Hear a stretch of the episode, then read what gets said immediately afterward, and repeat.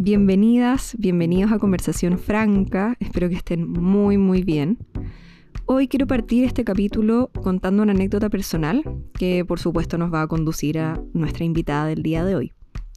Recuerdo que cuando fue el desastre de Rana Plaza, hace exactamente, bueno, casi 10 años atrás, lo que más me impactó esa tragedia, bueno, a pesar de las imágenes y saber que había marcas que yo consumía y que estaban fabricando en esas instalaciones, fue darme cuenta de que hasta ese momento nunca me había hecho una pregunta en torno a mi ropa. Solo iba a una tienda, me probaba una polera, un pantalón y me lo llevaba.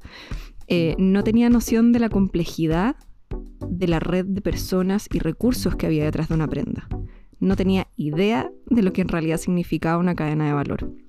Y cuando hablamos de sostenibilidad se vuelve fundamental poder comprender que no basta solo con la información que encontramos en las etiquetas, sino que hace falta conocer mucho más allá.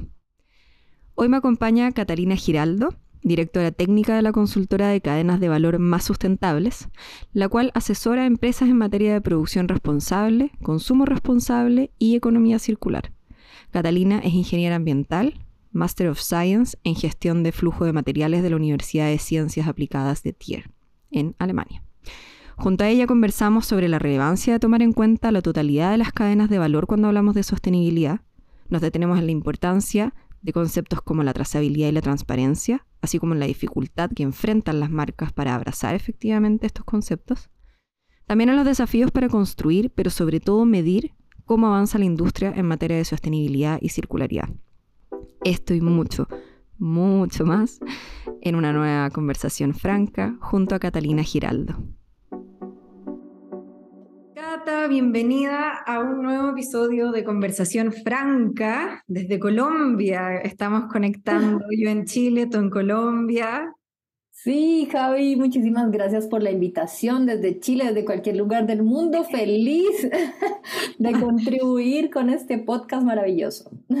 Buenísimo, buenísimo, buenísimo. Me tiene muy contenta poder eh, conversar contigo porque mm, creo que hoy vamos a indagar temas que, que yo personalmente tenía muy en el tintero y creo que tú eres la persona indicadísima para, para poder ir desmenuzando y ir reflexionando sobre todo aquello. Pero primero em, partamos un poco por el principio, por presentarte, quién es Cata eh, Giraldo, eh, y que me cuentes también un poco de CAPS o de Cadenas de Valor Más Sustentables, que es tu consultora, cómo nace y para las personas que no las conocen, eh, ¿qué hacen ustedes? Ya, perfecto. Te cuento un poco. Partamos por mí. Soy colombiana, como mencionaste. Llegué hace 10 años a Chile, por tanto ahora soy chilombiana. Eh, tengo familia en Chile, hijo, esposo, ahora emprendimiento chileno. Entonces, imagínate que tengo un vínculo muy grande y que se ha ido robusteciendo en el tiempo. Digamos que nace de ahí. Hace 18 años trabajo en el mundo de la sustentabilidad inicialmente en el mundo de alimentos, en la agroindustria, bueno, con sellos estándares justamente de sustentabilidad en ese momento. Y de ahí, digamos que forjé una carrera bastante fuerte en el mundo de los sellos y estándares, justamente porque fui como enlace para América Latina de algunos de estos sellos europeos. Entonces entendí mucho cómo, cómo, cómo se gestaba un sello y todo un poco esos matices que hay dentro de los sellos. Y eh, hace aproximadamente ocho años, este bichito eh, de querer contribuir, digamos, como al mundo, de cómo hacerlo desde otra manera, de que tal vez era lo mejor que yo podía entregar. Eh, y bueno, nace justamente cadenas de valor sustentables, nace con este sueño de poder hilar las cadenas de valor de una manera más armónica, de una manera más humana. Y, y bueno, justamente el propósito de CAPS es, es ese, generar un impacto positivo en las cadenas de valor y todo esto ha ido también enriqueciéndose con el mundo digital. Y hoy por hoy tenemos una apuesta que se ha balanceado entre el talento humano y los, las herramientas digitales. ¿Herramientas digitales como, como cuál, por ejemplo? Sí, actualmente estamos eh, en el desarrollo y realizando el piloto de un software que busca justamente ser como ese integrador de las cadenas de valor de diferentes productos. De todas formas, nuestra experiencia ha tenido como mucha fuerza en el mundo textil. eh, fue un poco por casualidad, pero, pero en, esta, en este crecimiento hemos ido como incorporando más conocimiento y como más, eh, sí, más vitalidad a el mundo textil eh, y por eso estamos haciendo justamente el piloto de Circulametrics que se llama la herramienta digital en el mundo textil. Excelente, excelente. ¿Y por qué a la hora de, de gestar esta, esta, esta consultora Em, bueno, ya lo mencionaste un poco a la pasada, pero ¿por qué es tan relevante poder tomar en cuenta la totalidad de la cadena de valor cuando estamos hablando de sostenibilidad? Mira, ha sido la sostenibilidad es como la sostenibilidad, sustentabilidad, la mm. economía circular y bueno, todos estos conceptos van como cambiando un poco en la medida en que van evolucionando y se van descubriendo nuevos temas que alumbran nuevas realidades y es por eso que nace algo que es el pensamiento de ciclo de vida de los productos. Ya en nuestra formación académica muchas veces se hablaba eh, ya qué pasa en una fábrica, cómo se aprovechan los recursos en la fábrica, cuánto contamina, pero en realidad eh, la cadena de valor y el pensamiento de ciclo de vida eh, tiene relación en qué es la huella que va dejando un producto desde que se concibe, incluso desde el diseño, que tantos impactos ambientales y sociales incluso se podrían, eh, negativos se podrían evitar desde una etapa como el diseño o incluso potenciar los impactos positivos del, del diseño. Entonces, es por eso que este pensamiento de ciclo de vida del producto involucra las cadenas de valor y cómo este producto va, ahí, va cambiando de estado a estado, de, mano en mano, de, de país incluso en país, eh, hasta llegar a nuestras manos como consumidores. Perfecto. ¿Y cómo llegaste al mundo de la moda? Porque tú estabas mencionando antes que llegaste eh, a la sostenibilidad ya hace muchos años, pero más desde el mundo de lo agroindustrial. Eh, ¿Cómo apareció la moda aquí? Sí, mira, particularmente la vida me llevó mucho a trabajar el mundo de proveedores de alimentos. Y después también trabajé con análisis de ciclo de vida de productos para alimentos, detergentes y otra serie de productos. Y ahí empezó este, este sentimiento de cómo revisar o estar mejor informados sobre el ciclo de vida de los productos y se empiezan a alumbrar una cantidad de etapas, eslabones, eh, y es por eso que ya, ah, ah, bueno, eh, en este, se estaba haciendo requerimiento en una empresa específica para una consultoría en términos de proveedores eh, de la industria textil. Yo en verdad no tenía mucha expectativa que pudiéramos eh, llegar a, esta consultoría y nos presentamos contando obviamente el background que teníamos previamente. Y bueno, satisfactoriamente partimos un proyecto bien bonito con el desafío de explorar y en detalle y conocer más en detalle la industria textil. Y esto pues eh, fue lo que nos permitió eh, hace ocho años eh, adentrarnos en este mundo y empezar a explorar y conocer y, un poco iluminar los desafíos que también se presentaban en la industria. Y dentro de, tomándome de, de, esos desafíos que vive actualmente la industria de la moda, está la transparencia y la trazabilidad como dos eh, yo diría, conceptos que cada vez se han vuelto más bullados, que hemos escuchado y visto mucho que los consumidores están demandando mayor transparencia, mayor trazabilidad a las marcas de moda. Pero aquí me surgen como dos preguntas para hacerte.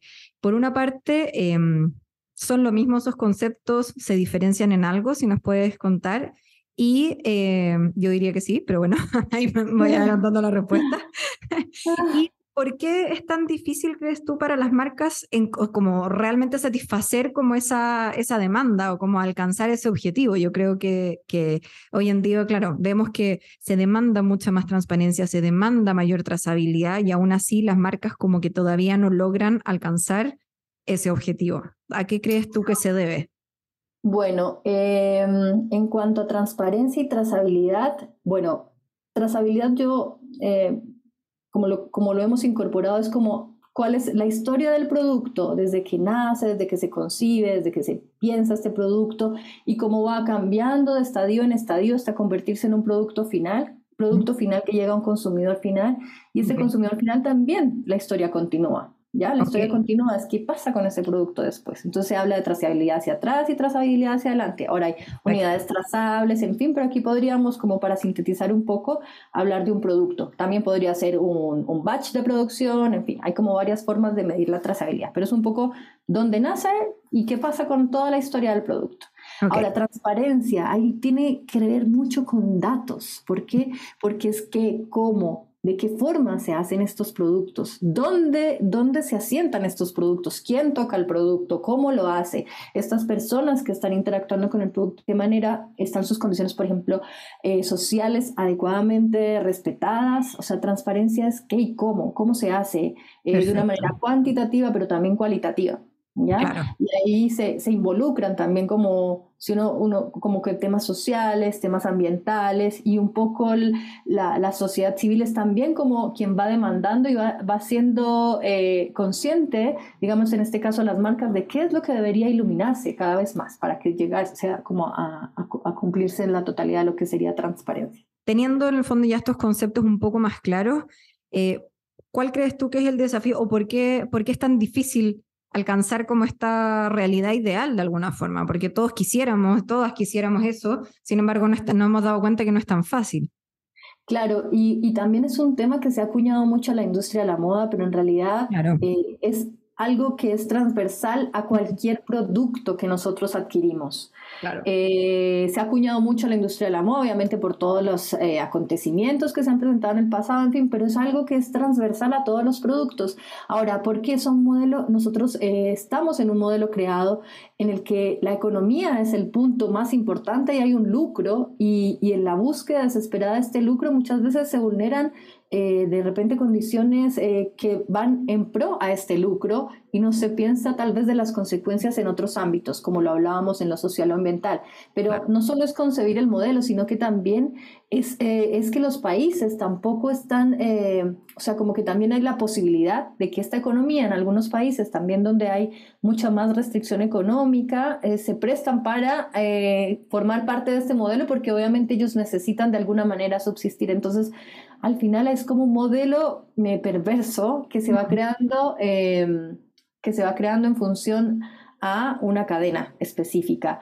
Pero ojo que también hay muy buenas prácticas en la industria, también hay marcas y también hay otros modelos que tienen un pensamiento diferente y que cada vez van poniendo en el centro otros valores, otras éticas, y, o, sea, otra ética, otra manera de ver el negocio que va dándole un giro a esta manera, digamos, antigua, yo diría, de verla como la, el, el negocio finalmente.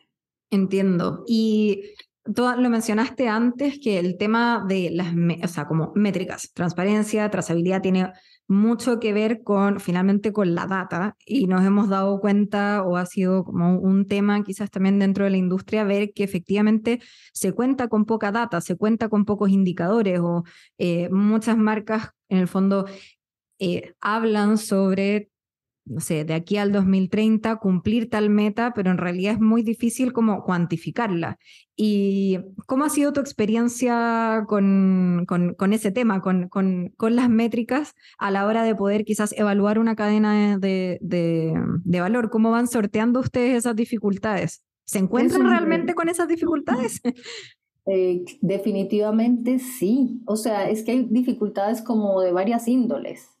Mm. de la manera como se interpreta la data, por ejemplo, porque hay, cuando hay muchas personas interactuando de manera diferente, se crea data de manera diferente. Entonces, esa simetría de información también eh, de alguna manera afecta cómo, cómo, cómo se crea una data. No sé si me hago entender. Es como que no hay un sistema unificado, podríamos decir cuando no hay armonización de la manera de construir la data, de generar la data, cuando hay muchas personas que interactúan en eso y no hay una armonización, de repente se hace un poco más complejo el poder construir una data que sea mucho más, eh, que sea mucho más rigurosa y que cumpla los estándares específicos. Pero la buena noticia es que hay formas de solucionarlo y la forma de solucionarlo es justamente logrando esa armonización logrando construir criterios que permitan acotar esas asimetrías de información. Eso es como uno, uno de los temas. Cuando nosotros trabajamos con los clientes, tratamos de justamente eh, identificar estos gaps de información, identificar estas oportunidades que tienen los datos y empezar a trabajar con los equipos a cerrar esos gaps de información. Es un tema permanente, no es, una, es un tema de tiempo, de mucho tiempo, pero con buena voluntad y como te decía, si hay interés de las contrapartes de construir algo diferente, un modelo diferente, se, seguramente se, se logra, ¿ya? Eso, eso es como el trabajo permanente. Ahora, en general, pensando en marcas, en general, sí, eh, y, es como todos los negocios, yo te digo que venía del mundo de alimentos, de repente las empresas no se sienten tan cómodas de entregar su información en general, mm. como de entregarla de una manera libre, abierta, transparente, porque tienen intereses eh, propios de su negocio. Entonces, eh, tal vez ahí viene como un rol importante del gobierno y de tal vez de, la, de los gremios, de poder ser ese facilitador de datos que permita de alguna manera ya sea o legislar mm. o apoyar, eh, digamos, la creación de programas donde hay unas, donde, donde todo un sector o segmento pueda sumar en pro a un objetivo, sin necesidad de ventilar o descubrir su negocio, que es un poco lo que se cuida. Que sí, qué interesante lo que mencionas, porque yo creo que ese es como una gran piedra de tope a la hora de hacer como este cambio de paradigma, podríamos decir, eh, más colaborativo, como que siempre escuchamos, como que la sostenibilidad es más colaborativa, la sostenibilidad es más abierta, necesitamos la interacción, necesitamos la información, pero por cómo está armado el sistema hoy en día, es difícil encontrar eso y, hay ciertos actores como que van empujando un poco los límites, pero al final hasta dónde surge como un poco la reflexión de hasta dónde es el sector privado de alguna forma el que tiene que empujar o hasta qué punto hace falta una legislación que, que regularice todo esto y que lo facilite finalmente, como que, que haya un rayado de cancha un poco más, más eh, oficial, por, por decirlo de alguna, de alguna manera. Sí, de todas formas, ojo que también hay buenas experiencias en otros países. Claro. Inglaterra se destaca mucho por tener este espíritu colaborador entre, no sé, hablemos del mundo retail.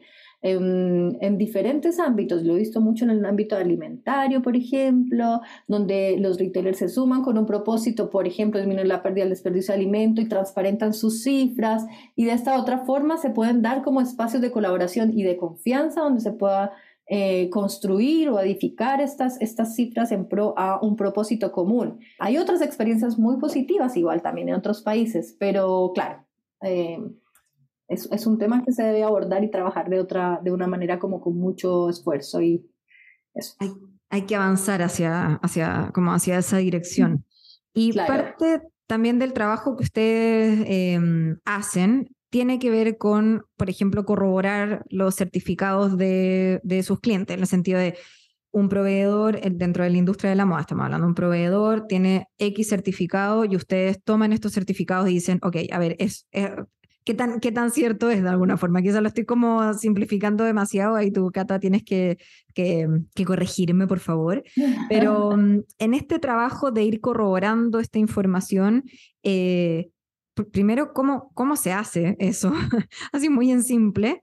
Y eh, con qué realidades o con qué, con qué complejidades se han encontrado también en terreno, porque tú has tenido la oportunidad de viajar a terreno a como chequear las condiciones, por ejemplo, de algunas fábricas. Eh, ¿Me podrías contar sobre esa experiencia? Mira, es súper interesante tu pregunta y bueno, antes de partir, contarte que nosotros en Canadá Los Sustentables hoy somos un equipo de seis personas, ¿ya?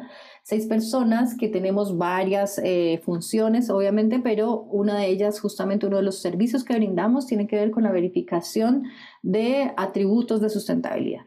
Y bueno, ¿por qué nace esto? Nace porque eh, nos dimos cuenta que desafortunadamente los equipos de compras, eh, y los equipos eh, también comerciales muchas veces, o también incluso los equipos de sostenibilidad, tienen muchas, muy buenas intenciones en el fondo, también de poder contribuir, de poner un producto que sea mucho más noble, mucho mejor en el mercado, pero desafortunadamente no tienen de formación eh, el conocimiento para hacer una negociación. Ellos se sientan en una mesa y compran un producto con determinadas características que aparentemente es sostenible, incluso se puede pagar un poco más por ese producto, pero a la hora de confirmar la veracidad de esa compra, ahí nos encontramos con un pie, con un tope, digamos, porque ahí el proveedor un poco no sabía de qué le estaban hablando, tal vez presentaba ciertos documentos que desafortunadamente no podían demostrar la veracidad de esto y cómo se vinculaba con un producto en particular, cómo se hilaba esto que hablamos de la trazabilidad y la transparencia, ¿Qué, cuál fue el viaje del producto, por dónde pasó este producto.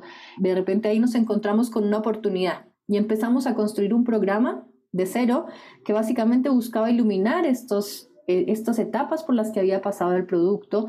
Hoy por hoy tenemos conocimiento de varios eslabones de la cadena de varios productos, como, no sé, desde incluso eh, la fábrica donde se hizo el lavado, incluso el teñido, donde se, donde se tejió el hilo, donde se construyó la tela, donde se hizo el, el, el producto final.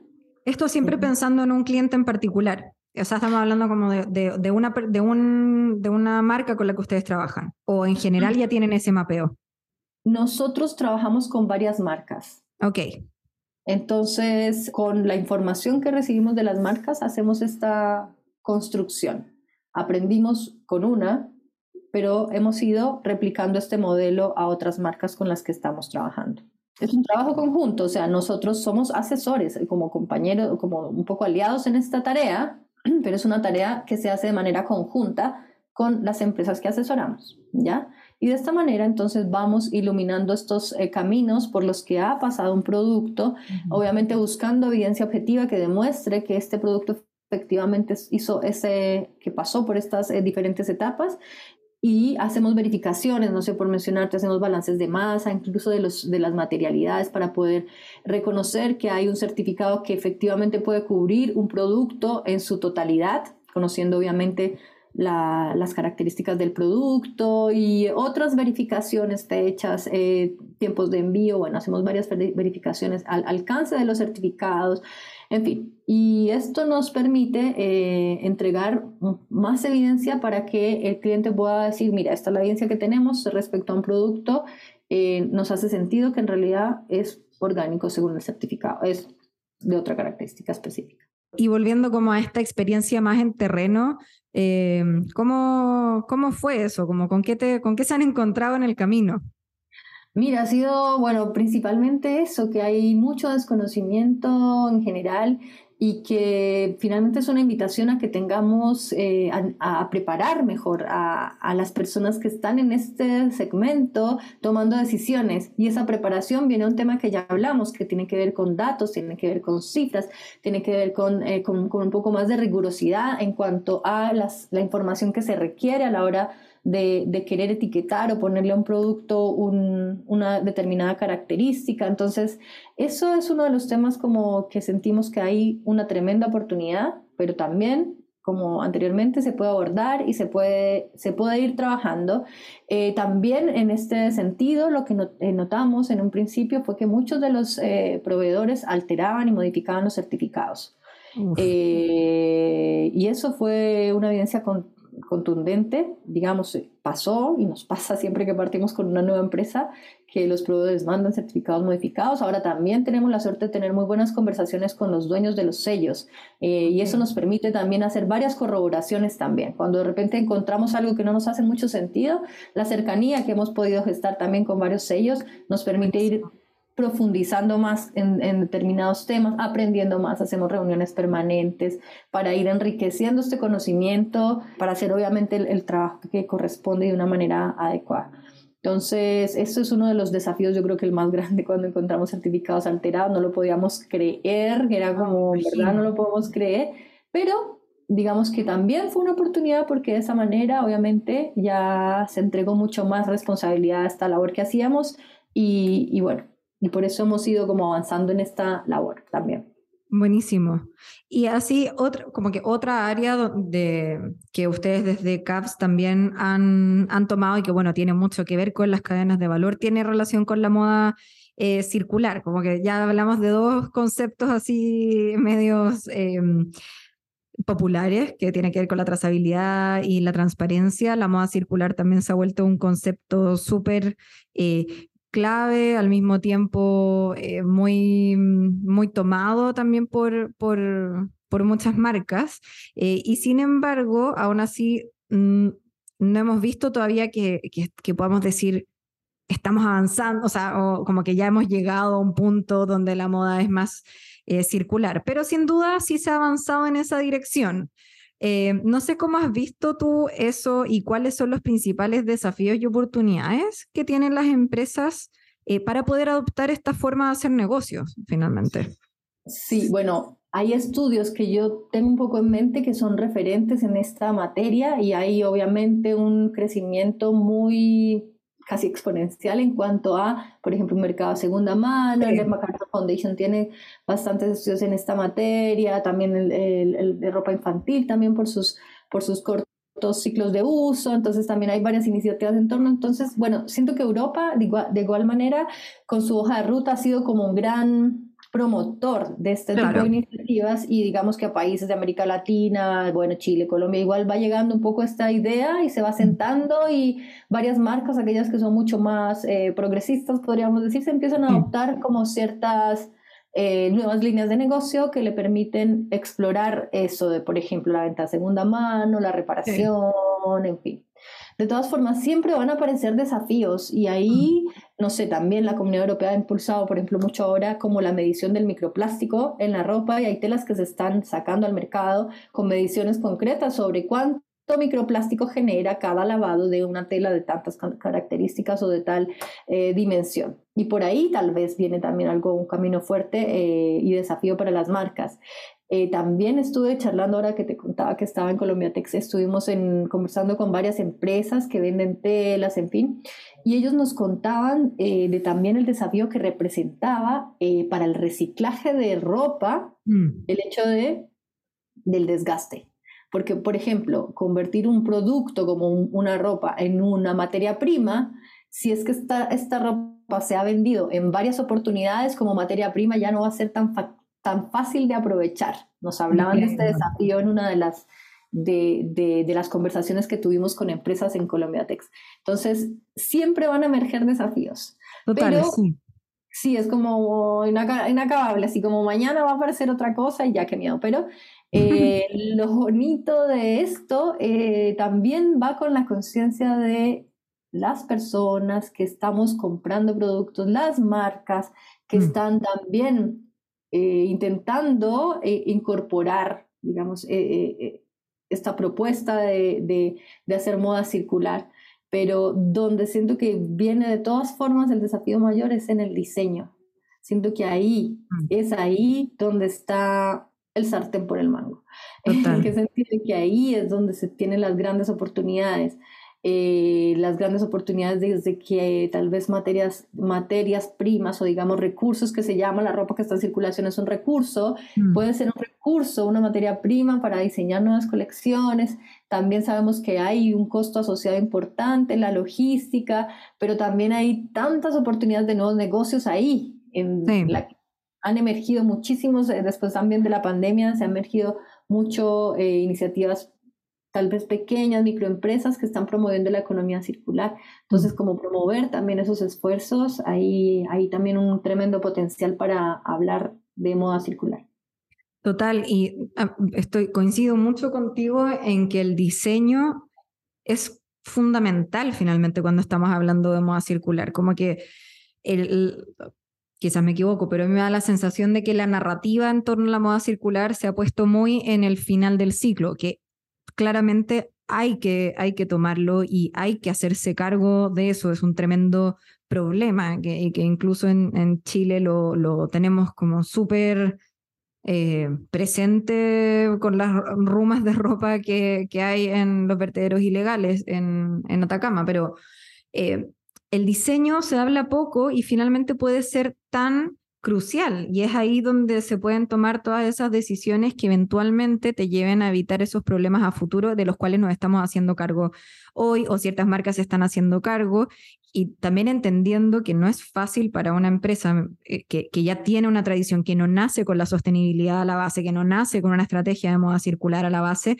hacer ese cambio, o sea, hacerse cargo como del final para entrar al principio, pues, eh, suena lógico y sin embargo es como igual aquí una invitación como a, eso está perfecto, sin embargo el diseño es fundamental, como la capacitación a los equipos de diseño, cómo la academia toma eh, todos estos desafíos y, los incorpora en, en cómo se enseña a los diseñadores del futuro, quizás a tomar en consideración todo este tremendo potencial y estas tremendas herramientas que, que, que existen en torno al diseño circular y a la moda circular.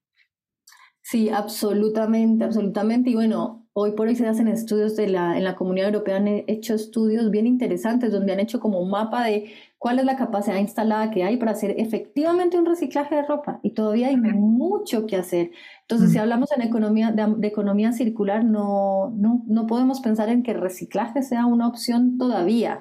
Hay algunos productos como los monomateriales, que son, no sé, por ejemplo, toallas, sábanas, que tienen un alto porcentaje de algodón tal vez, o monomateriales en general que tienen mayor posibilidad de ingresar como de, de, lo que podría ser reciclaje, pero si no se puede reciclar, o sea, imagínate cuánta ropa hemos usado toda nuestra vida que no se puede reciclar. Exacto. Cuánta ropa, es mucha. Entonces, eh, bueno, por ahí tenemos también un desafío, no, no, no, no es una opción hoy el reciclaje en realidad. Claro. No, sino pensar un poco antes y, y eso, y el, el diseño es determinante. Y también volviendo como al tema de las cadenas, como que en el fondo tampoco se le puede cargar la mano solamente a una etapa como de, de, la moda circular o del diseño circular en ese sentido, como que no podemos tener todas las apuestas o todas las fichas puestas en el reciclaje, siendo que existen otras alternativas que vienen antes, como tú decías, y que pueden permitir que quizás eh, esa misma prenda o esa misma fibra pueda tener otras vidas antes de llegar al, al, al reciclaje. Como... El reciclaje yo creería que ni siquiera es una alternativa. Claro. Ni siquiera pensemos en el reciclaje. Pensemos en que esto se tiene, el reciclaje hoy un poco, creo yo, no sé, pero es un poco un pensamiento, es como el relleno de antes. Claro. Es como, no, pensemos en otras formas de, claro, tal vez puede ser muy romántico, porque en realidad no hay soluciones para el reciclaje hoy. Mm. No existe una solución del textil, me refiero. No hay. O sea, solamente el hecho de tener que separar las materialidades es un tremendo desafío todavía para la industria. Entonces, eh, no hay una capacidad, digamos, suficiente para pensar que sea una opción para la industria textil. No lo es. No, no hoy en día al menos. No lo ves ahora. Entonces, en ese, desde esa, digamos, y desde esa mirada, ¿qué opciones nos quedan? Ropa circulando en mm. lugares que no se puede reciclar. ¿Qué opciones nos quedan? Nos quedan upcycling, hacer nuevas cosas, ojalá no tener cosas nuevas, ojalá mm. no incorporar cosas nuevas al mercado, no lo necesita porque hay suficiente ya circulando. Entonces, eh, sí, por ahí hay como temas que trabajar con mucho más coordinación, porque no es, ojo, no es un problema de Chile, no es un problema, es un problema global. Entonces, eh, por eso aplaudo tanto que la Comunidad Europea está haciendo tantos avances en esta materia y que se está tomando en serio eh, en su hoja de ruta el tema textil. Perfecto, sí, sí, total, totalmente. Y lo mencionaste hace un, un, rato ya, pero también quiero, para volver a nuestro, a nuestro continente desde, desde Europa, que sin duda están empujando muchísimo la discusión y yo creo que han sido bastante, ah, como que van muy en la avanzada en términos de regulaciones.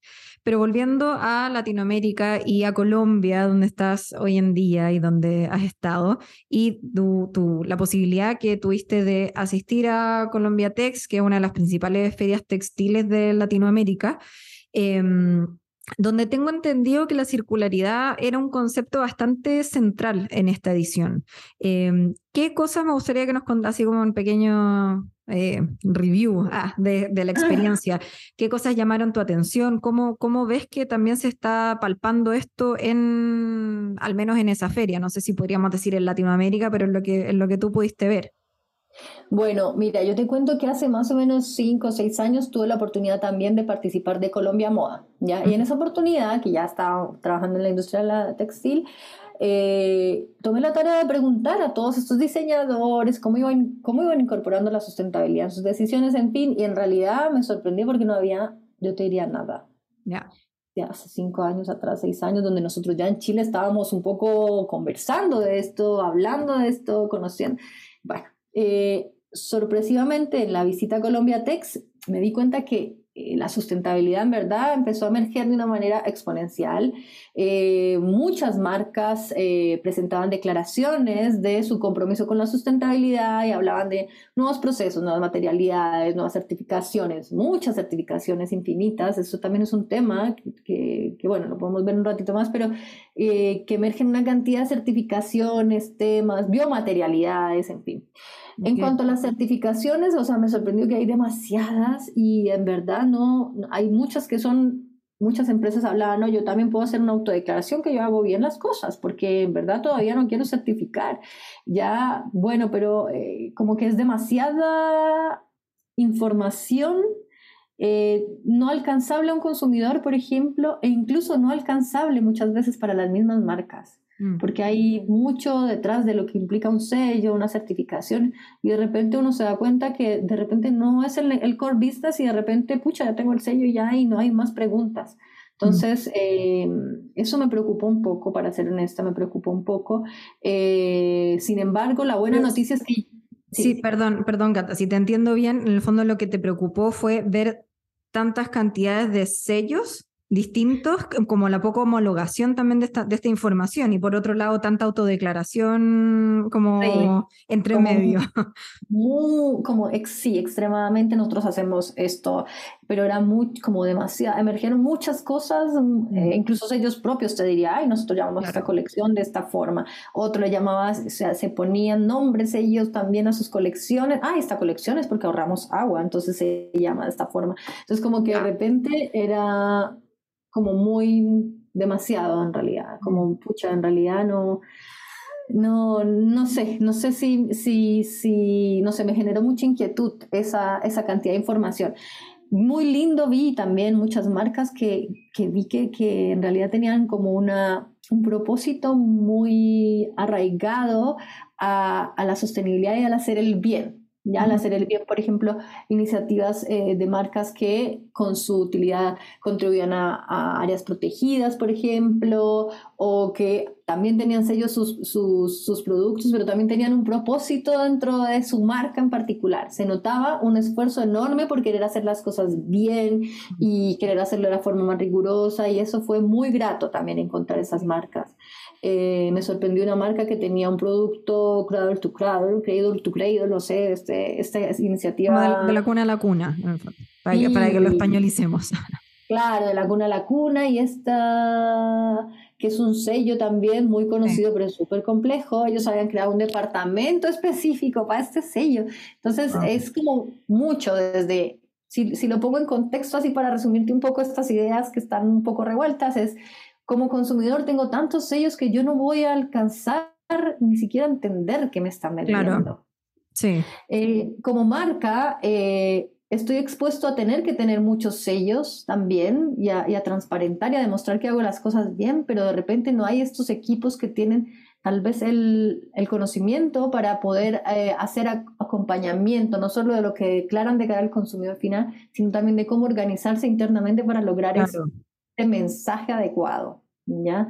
Y también, digamos, aguas atrás, todos están haciendo un mayor esfuerzo, pero como un pequeño esfuerzo. Al final, yo ahorro un poquito de agua, entonces soy proceso libre de agua. Ay, yo estoy ahorrando un poquito de energía, entonces soy un proceso libre. Claro. es como, siento que se está mal usando demasiado la sustentabilidad con pequeños esfuerzos mm. y, y eh, haciendo promesas que son tal vez muy superiores a lo que tal vez un pequeño esfuerzo o una acción específica representa. Qué interesante, porque yo creo que eso es como algo que vamos, como que va a marcar mucho la pauta del 2023 si a mí me preguntas, como que tengo la sensación por lo que uno va leyendo, incluso por reportes como el de Business of Fashion, State of Fashion, que habla mucho de eso y como de todos estos, eh, todas estas declaraciones. Al mismo tiempo, me parece súper relevante lo que, lo que comentáis de los, de los certificados y de los sellos, porque cómo navegas en este mundo de, tantos, de, tanta información, de tantos requerimientos, por otro lado, son fundamentales para poder tener un, un respaldo. Eh, o sea, como que desde una parte se lo estamos pidiendo a la industria, pero por otro lado es como, wow, esto, esto es demasiado como para poder entenderlo. Y por otra parte, también yo creo, no sé, no sé qué piensas tú, Cata, como eh, que cada sello o cada certificación, si es que podemos homologar esos dos conceptos, eh, requiere un, pago, requiere como ya tener una cierta solvencia económica como marca para poder acreditar todo eso. Y hoy en día no, o, sea, eso puede ser una limitante para muchas eh, iniciativas, para muchas empresas que están empezando, que quizás tienen como en su core business la sostenibilidad, ser mejores, implementar eh, como una mejora continua, pero que todavía no han llegado al punto de poder certificar eh, todas estas acciones. Y desde ahí, eh, bueno, hay como un poco de formación profesional y que es lo que nos hemos estado ocupando en Franca últimamente, que tiene que ver al final con cómo comunicar efectivamente lo que sí estás haciendo, lo que no eres capaz todavía de hacer y como de ser claros y honestos y honestas en, lo, en, en, en, en este camino, y que es como súper duro y súper largo y súper dinámico. Y sí, y también es confuso porque, o sea, por mencionar, no sé, tú sabes lo del HIC Index, que era como un referente en la industria de la moda tremendo, los países europeos lo, digamos que se apoyaban mucho, también nosotros, y de repente no era. Entonces también hay mucho de desconocimiento, ¿no? nadie tiene la última palabra, es como demasiada información difusa, todos quieren hacer la mejor, la mejor labor posible, pero de repente no hay una directriz tan clara porque siempre están emergiendo nueva información, nuevos desafíos, pero no hay como un concepto tan concreto de decir, es que esto es lo que tú debes hacer en la industria textil. No hay. Todos saben ahorrar un poco de energía, ahorrar un poco de agua, pero ¿qué tanto eso representa de tu bolsa impactos? No lo sé, pero ahorré un poco de energía en este proceso. O ahorré un poco de agua, ah, sí, eso representa tantos kilovatios hora, o esto representa tantos litros de agua, pero en tu producto global es representativo, es significativo. Claro. Y desde ahí ustedes, eh, eh, esto ya es de COP80, como que reciben ese requerimiento en general de poder medir, como por ejemplo, qué tan circular soy. Una marca, por ejemplo, les, les, eh, les, ha llegado como con un requerimiento así, me imagino lo difícil que es poder decirlo eh, o poder llegar como a, ese, a esa información, pero ¿está esa inquietud? ¿Te da, te da esa sensación? Mira, lo que pasa es que igual hay, por ejemplo, el MacArthur Foundation sacó una herramienta para medir la circularidad, por ejemplo, ¿ya? Entonces también van surgiendo herramientas para medir la circularidad. Ahora, desde una formación profesional o de formación profesional no se imagina, ah, la circularidad se debería medir con flujo de masas, por ejemplo. Pero también, ojo, hay recursos, está el agua, está la energía, entonces, ah, seguramente le podríamos acompañar desde un análisis de flujo de producto, de, perdón, de un análisis de ciclo de vida de producto. ¿Se entiende? Entonces, si tú piensas, hay muchas metodologías que podrían acompañar Entiendo. No, no es, eh, y al final no es eh, desanimar este esfuerzo, sino busquemos la que más haga sentido para nosotros y vámonos por un camino, partamos. Puede ser que nos, encontremos, nos encontremos después con sorpresas, pero hay que hacerlo, hay que hacerlo y hay que hacer un trabajo riguroso que nos permita acompañarnos de algo lo más validado posible para empezar una ruta. Esa es como un poco la, la idea. Y en ese, en ese mismo sentido, por ejemplo, si una marca, ya con esto voy a empezar a cerrar esta deliciosa conversación y muy, muy interesante conversación, pero em, si, si, una marca quisiera, dice ya, ok, me quiero, quiero, quiero tomarme esto en serio, quiero conocer más sobre mi cadena em, de valor, quiero avanzar hacia una producción que sea más sostenible a nivel medioambiental y social, eh, ¿qué consejo eh, le darías tú desde tu experiencia? Como que por dónde partir. Yo creo que eso suele pasar, que es un poco abrumante y sobre todo para personas que, yo ahí me incluyo, que venimos de, de otra formación, quizás más ligada a las ciencias sociales o ligadas al diseño, humanidades, arte, como que es como uno se topa con todos estos números y estos sellos y toda esta información que puede ser un poco abrumante. Em, eso, ¿por dónde, ¿por dónde partir? Ahí tu sabio consejo para, para, para nosotros. Sí, mira, yo lo que pensaría, lo que recomendaría a esas marcas es que conozcan su cadena de valor.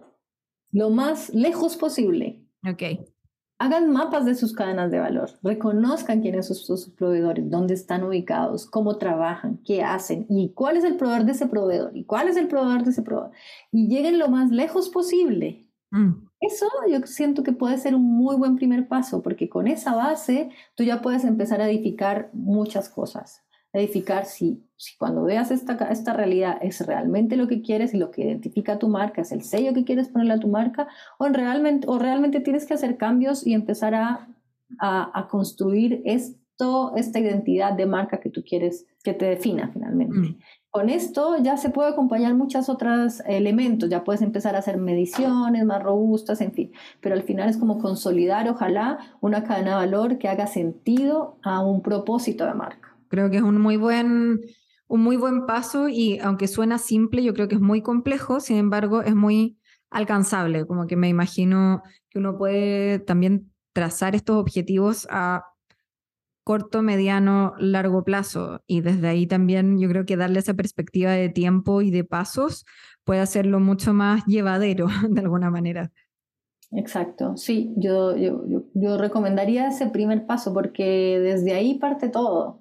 Perfecto. Desde ahí te puedes ir a la metodología de circularidad que tú quieras, pero vas a tener como una base muy potente. Buenísimo, Cata. Insisto que ha sido una conversación súper interesante que a mí en lo personal me saca, me saca bastante del lenguaje quizás o de, la, o de la manera de pensar en la que uno está eh, habituado habituada en mi caso, y que nos invita a ver todas las posibilidades que hay en poder complementar nuestra historia, en la historia en el fondo de estos productos, en, en poder entender un poco más eh, toda esta área más técnica y que sin embargo es tan humana y es tan natural también, porque toda esa data nos está hablando de recursos, nos está hablando de esta historia que está como construida por, eh, por seres humanos, eh, que llega a otros seres humanos que consumimos a través de otros seres humanos que hacen, que son parte de las marcas, como de no olvidarse de todo eso. Yo siento que el trabajo que ustedes están haciendo va muy eh, muy en esa línea, al menos me llega desde ahí y mm, nada, felicitaciones por todo lo logrado hasta ahora y esperamos seguir, seguir eh, estando al tanto de todas las novedades que vayan teniendo desde CAPS. Ay, muchísimas gracias a Franca, me encanta Franca, eso es lo que necesitamos, franqueza, que es como transparencia, transparencia finalmente. Y gracias a ustedes por la invitación, de verdad que ha sido un gusto, esto ha sido un esfuerzo un pasito a pasito y felices de siempre estar colaborando y aprendiendo y de nutriendo para hacer mejor nuestra labor. Y así será, así será. Te dejo, Cata. Nos, nos encontramos, espero, prontamente en un territorio compartido. Te dejo un abrazo. chao, un abrazo. chao.